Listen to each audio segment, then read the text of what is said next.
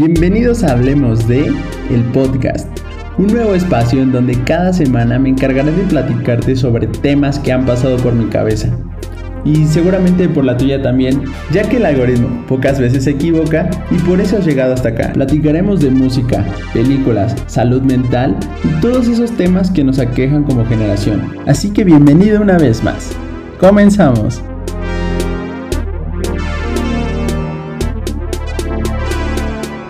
Pues hoy 27 de julio eh, quiero contarles acerca de los músicos del más allá.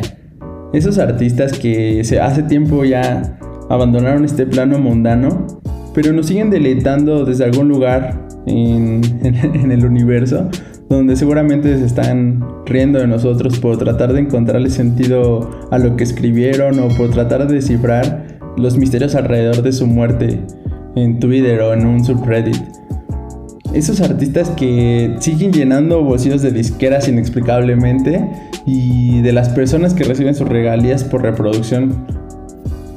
Eh, muchos de ellos, o bueno, al menos para mí los tres, aún pues con, su arte me siguen regalando confort cuando, cuando voy por la vida y no encuentro sentido a las cosas que me pasan. Y por eso ellos escriben del amor, la vida, la depresión y todo lo que aqueja a estas generaciones y las pasadas y que encuentran en, la música como una razón para respirar y seguir. Y pues voy a empezar por, Malcolm James McCormick, mejor conocido como Mac Miller.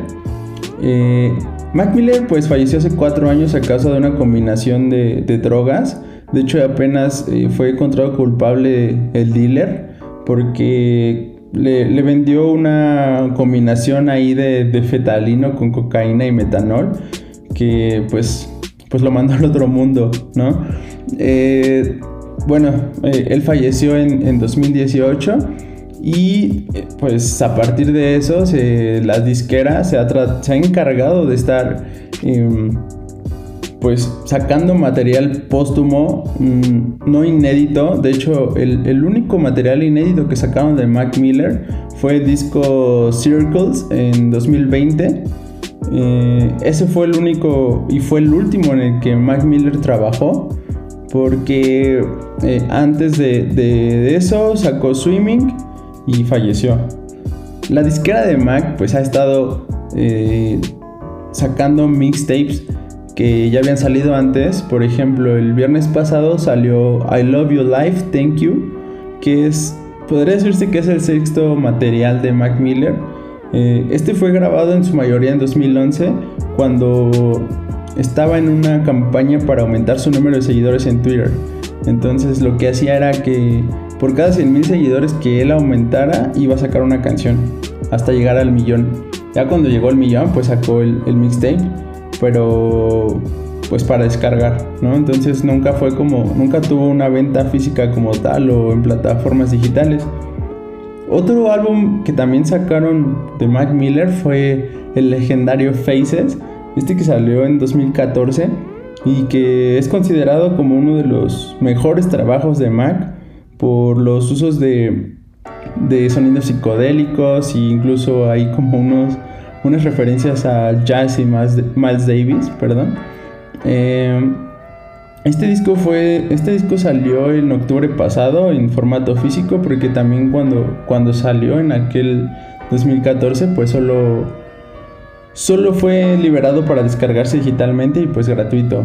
Entonces, pues la, disquera actualmente pues está usando estos mixtapes que han salido antes para, para sacar una reedición física y meterlos a plataformas digitales y buscar de alguna manera pues generar dinero, ¿no? A costa de, Mac, que ya tiene cuatro años que nos dejó.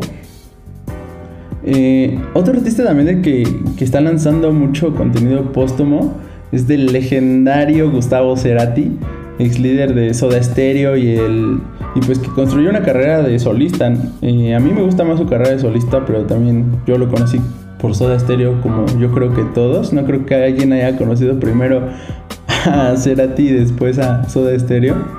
Eh, en el caso de Cerati, el pasado 26 de junio salió en plataformas digitales y en sus redes un adelanto de lo que va a ser una reedición de el 11 episodios sinfónicos que grabó en, en Argentina en un teatro. Y pues van a sacar una reedición nueva titulada 14 episodios sinfónicos que contará con tres tracks nuevos, ¿no? Y pues esta grabación no será la que grabaron en Argentina, sino será la que se grabó aquí en el 2002 en un concierto en el Auditorio Nacional. O sea, aparte, eh, todo lo que han estado sacado de Cerati, casi todos son como, como cosas hechas o grabadas en México. Y pues esto también destaca mucho la, la importancia que tiene México para los músicos latinoamericanos. ¿no? Aquí es donde más se consume y por eso Bad Bunny eh, es el artista más consumido eh, en México y en el mundo. O sea, nadie escucha Bad Bunny como México, ¿no? Eso habla de la importancia de México como, como industria, industria de entretenimiento y musical. Y bueno, regresando a Cerati. Eh, van a sacar este legendario, este 14 episodios sinfónicos con tres nuevas canciones que ahorita ya adelantaron Lisa con un video inversivo ahí en, VR y la semana pasada salió eh, Corazón del Ator que es más de Soda Stereo. Pero no, pues no solo no ha sido lo único que han sacado la disquera eh, con respecto a Gustavo Cerati eh, el año pasado sacaron un video inédito de, la canción No Te Creo de su álbum de 2002 llamado Siempre Soy. Eh, ese es un video que fue grabado para ser utilizado en pantallas en, las calles de Buenos Aires, de Buenos Aires perdón, y Latinoamérica y demás para promocionar la gira del disco y pues nunca salió tal cual como, como un video single, sino más bien usaban como imágenes de ese video para ponerlos en las pantallas y que anunciara la gira.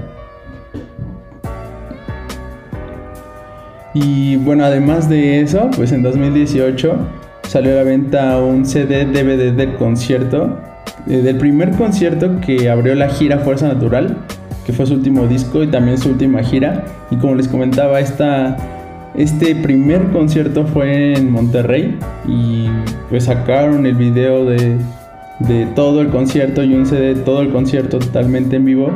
Que hoy es el raro que siguen eh, sacando pues tal cual materiales de conciertos en vivo, ya casi no se hace, pero, pero pues en el caso de Cerati, que es un artista completo y que algunos como yo no alcanzamos a escuchar nunca en vivo, pues, pues fue bastante, bastante bueno. Y pues a esto también se suma un disco recopilatorio casi que como a los años 2 o creo que en el año en que murió. Y el documental, el famoso documental de Nat Geo de la serie de Bios, que cuentan pues la vida del cantante y de otras bandas norteamericanas. En este documental pues salen entrevistas con familiares, amigos, productores y demás. Y pues ya, ¿no? Esto es lo que han sacado de, Gustavo Cerati.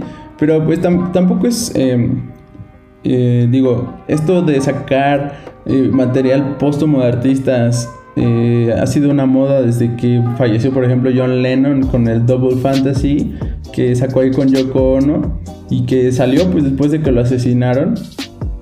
Y también le ha pasado a artistas como Michael Jackson, ¿no? Yo me acuerdo que Michael Jackson, cuando falleció, creo que todos la, la, la, la, referencia que tenemos del material póstumo de Michael Jackson es cuando saca Love Never Felt So Good con Justin Timberlake.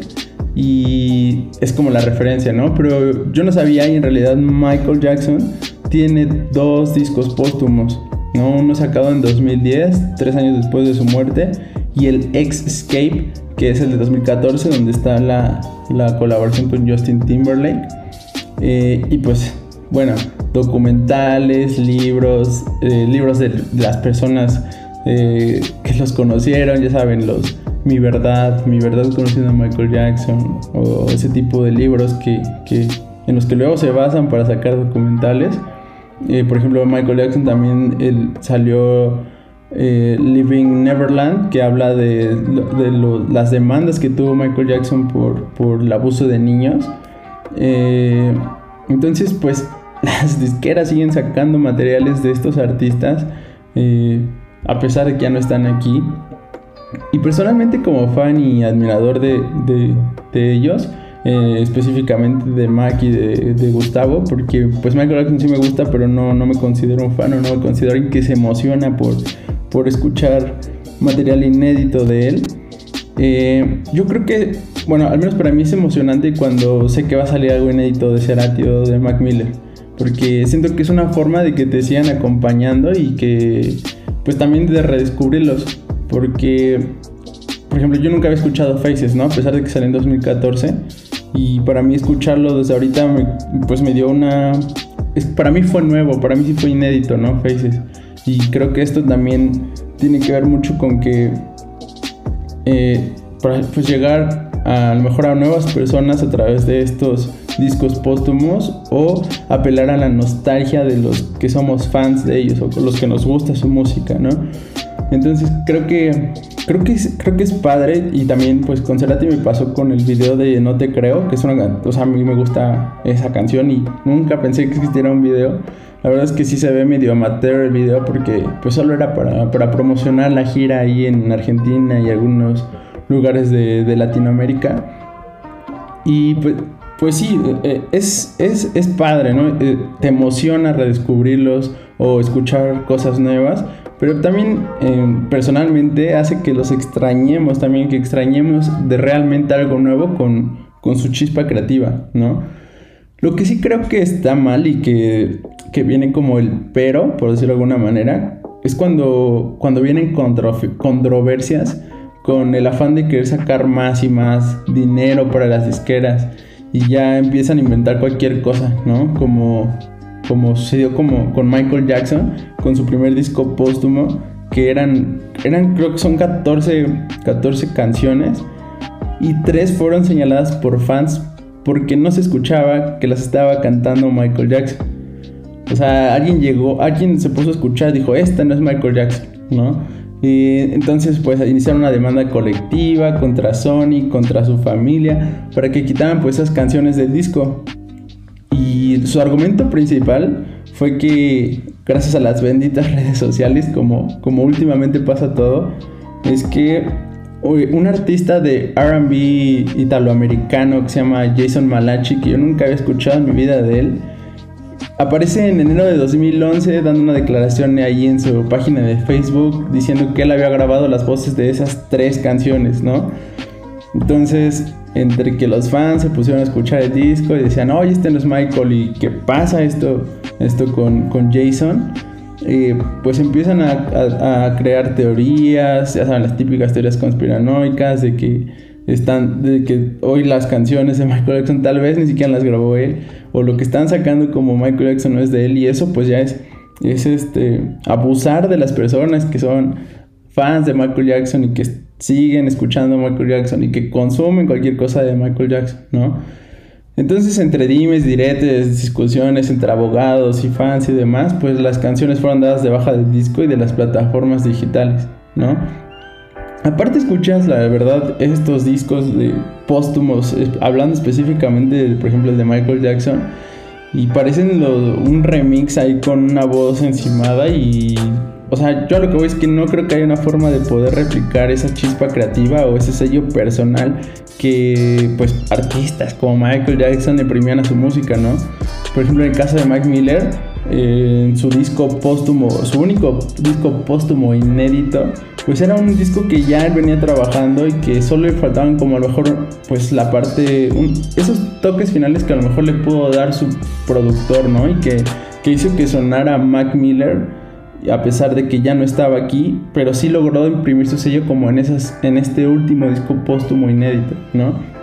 Eh, en Cerati la verdad es que yo siento que ya nada más eh, están reciclando tanto pues la disquera y Z Bosio y el baterista que se me olvidó su nombre, que la neta es que ya más andan buscando seguir dando conciertos bajo el nombre de la, de la banda, perdón pues con estos conciertos sinfónicos, incluso han hecho colaboraciones con el Circo du Soleil y creo que apenas van a lanzar una gira así tal cual con Mozoda Estéreo, pero con colaboraciones de bandas latinoamericanas haciendo la voz, ¿no? Y pues todos sabemos que esto es para sacar dinero nada más, porque la verdad el alma de esa banda era Gustavo, ¿no? Y pues sí, ya siento que no están exprimiendo ahí lo que, lo que pueden. Y pues ya como, reflexión final, siento que estos materiales inéditos la verdad es que ya no llegan a ser tan exitosos, ¿no? Como decía lo de, lo de Michael Jackson. Creo que ya son producciones hechas para un nicho específico. O sea, que ya son los fans clavados como nosotros. o como lo son los que aman, por ejemplo, a Michael Jackson. Eh, y que compramos aún los viniles, que compramos los DVD o lo que sea que salga de ellos, ¿no? Y que consumimos sus documentales o, consumimos sus, sus, libros o lo que sea que saquen referente a ellos, lo vamos a consumir. Entonces ya es un mercado más cerrado, ya siento que es como de nicho, por eso a pesar de que saquen estos discos, pues ya no llegan a, estar en las, en las principales listas, ¿no? De, de reproducción eh, internacionales. Creo que de los tres que hablé ahorita, solo Circus de, de, Mac Miller fue que estuvo algunas semanas ahí en, en el Billboard. Pero los de Michael Jackson, creo que las tres personas que siguen gustando Michael Jackson son las únicas que saben que, sacaron dos discos, porque yo solo sabía que sacaron uno. Y de Cerati, pues no están sacando material inédito, ¿no? Solo están reciclando, reciclando, reciclando. Y pues seguramente algún día se va a acabar, o no sé, o tal vez seguramente eh, pase como, como... Estoy seguro que no tardan en sacar un... en irse de gira Z Bozo y el otro con, con algún... algún este... con un holograma de Gustavo, como ya está pasando en, en Australia, ¿no? Que vi que, que dieron un concierto de Ava o Ava, porque mi inglés es muy bueno que son totalmente hologramas. Y es un concierto al que vas y ves ahí a los hologramas dando el concierto. Eh, yo personalmente no iría, o sea, yo preferiría esperarme a, morirme y alcanzarlos allá donde quiera que estén, o esperar a que metan una máquina del tiempo para verlos a ellos en vivo, ¿no? Pero bueno, eso ya es como de cuestión de gustos y de, pues también de vivir nuevas experiencias que la tecnología nos va a ir dando, ¿no? Y, y que de alguna manera estos artistas llegan a alcanzar esa inmortalidad que el arte puede dar, ¿no? Cuando, cuando impactas en la vida de las personas como puedes impactarlo con la música, siento que, que puedes llegar a justo a este, nivel de inmortalidad de, que, que da dar giras como un holograma, ¿no? pero creo que también pocos artistas pueden lograrlo. Y pues bueno, eh, esto esto es todo. Yo, yo espero que, les haya gustado este, esta pequeña reflexión con información y, demás de datos curiosos. Y pues cuéntenme ustedes qué piensan de estos materiales póstumos. ¿Les gustan o no les gustan? Viajar en el tiempo a ir a un Vive Latino, por ejemplo. Eh, pues no olviden dejarnos sus comentarios en las redes y suscribirse para seguir trayendo estas reflexiones milenias. Muchas gracias por, por escucharme y nos vemos en la próxima.